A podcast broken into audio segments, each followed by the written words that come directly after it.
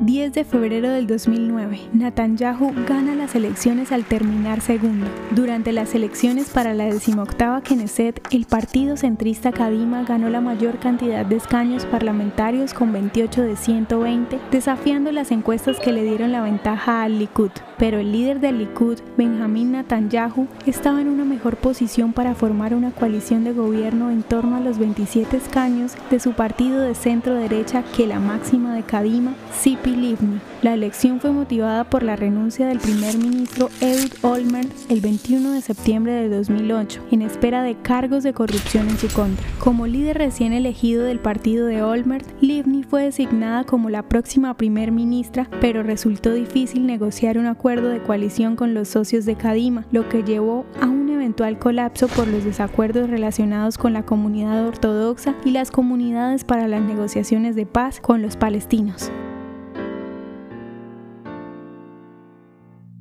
¿Te gustaría recibir estos audios en tu WhatsApp? Compartimos nuevos episodios todos los días.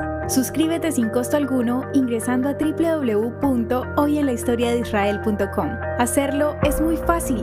También puedes encontrarnos como arroba hoy en la historia de Israel en Instagram, Facebook, Spotify y otras plataformas digitales. Comparte este audio para que otros conozcan más acerca de Israel. Este proyecto es realizado por Philos Project. El contenido original de hoy en la historia de Israel fue provisto por el Centro para la Educación sobre Israel.